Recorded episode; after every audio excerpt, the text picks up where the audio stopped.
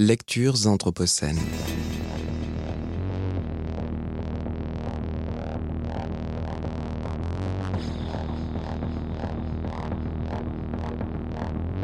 Lecture anthropocène.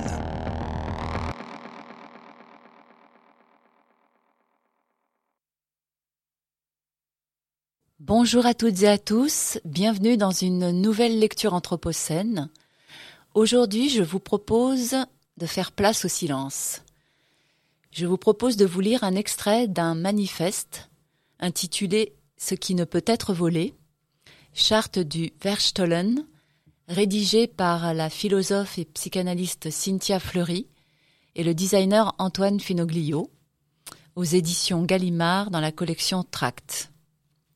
Ce manifeste nous propose une série de points pour continuer dans cette époque tourmentée à mener une vie bonne et à mieux habiter le monde. Parmi ces points figure la préservation du silence. Les quatre fonctions du silence. Nous n'avions pas imaginé un jour qu'il serait nécessaire de ratifier encore et encore la résolution de l'UNESCO de 2017 sur les enjeux du son, tant cela semblait une évidence pour la santé mentale et physique des populations. Mais les évidences ne sont plus. Véritable porte d'accès au monde, le, sonore est un élément d'équilibre personnel fondamental dans notre relation aux autres et au monde. Selon les recherches en psychologie environnementale ou en géographie de la santé, le silence est l'un des facteurs clés contribuant au bien-être comme constitutif de la santé physique et mentale et à son rétablissement.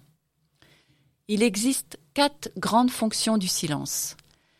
La première peut être désignée comme spirituelle, dans la mesure où elle nous permet d'accéder au sacré, au tremendum, frisson sacré, à l'espace du secret, à la solennité d'un moment, au ressourcement et au recueillement.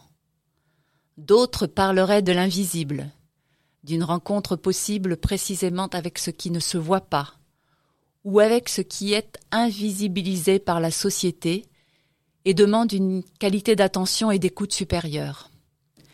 Les éthiques du Caire se sont spécialisées dans ces apprentissages phénoménologiques au sens où elles considèrent que l'un de leurs enjeux politiques majeurs est précisément de rendre visibles ces modes d'invisibilité sociale, discriminante, de faire apparaître tout un monde rendu invisible, afin de les dénoncer et par la suite de leur permettre de retrouver des conditions dignes de visibilité sociale.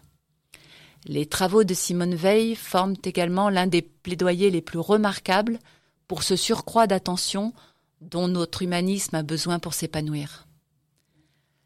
La deuxième fonction du silence peut se définir comme intellective, cognitive, agente, dans la mesure où elle est indissociable de la concentration dont nous avons besoin pour penser, réfléchir, concevoir, inventer, faire acte de discernement et de raisonnement critique. La troisième fonction est clinique et thérapeutique, parce qu'elle préserve notre santé physique et psychique en nous protégeant des bruits indésirables qui produisent quantité de dommages physiologiques conséquents. Enfin, la quatrième fonction est publique, citoyenne. Elle conditionne la civilité, l'urbanité, le fait de concilier vivre ensemble, extrême mobilité et circulation, libertés publiques et individuelles, dans un climat le moins hostile et agressif possible. Et l'exercice libre de la rationalité publique, soit la délibération.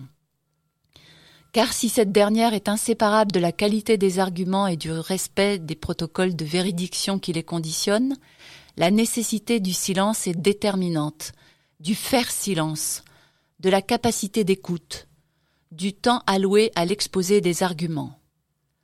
Nulle enceinte délibérative digne de ce nom qui n'organise les temps de parole et de silence de façon équitable, transparente et respectueuse des individualités de chacun. Ces quatre fonctions font du silence une ressource individuelle et collective indispensable à préserver, tant pour la santé des individus et des populations que pour la santé démocratique. À l'inverse, Le silence est capté par les milieux socio-économiques et culturels les plus privilégiés, en demeurant une arme au seul service du maintien du pouvoir en place. Il n'est dès lors plus partagé comme espace commun et s'assimile à une mise sous silence des plus démunis. Créer des espaces publics et privés, des architectures, des services, des quartiers, des dispositifs de tiers-lieux, d'administration, d'entreprise, des transports en commun, des paysages qui permettent l'accès au silence, gratuit et durable, c'est se soucier de préserver la qualité de notre attention au monde, à soi-même et aux autres, humains et non humains, soit la condition de possibilité d'un penser et d'un agir plus connecté et donc transformateur d'une réflexivité critique et capacitaire. Tel est d'ailleurs le sens premier des sciences du design, réconcilier le dessin et le dessin, autrement dit, allier le faire et le penser, au sein d'un projet qui voit esthétique et éthique se relier dialectiquement, l'une alimentant l'autre.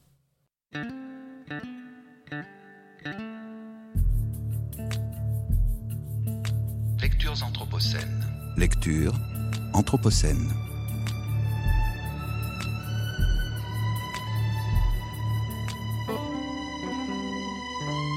Lectures anthropocènes.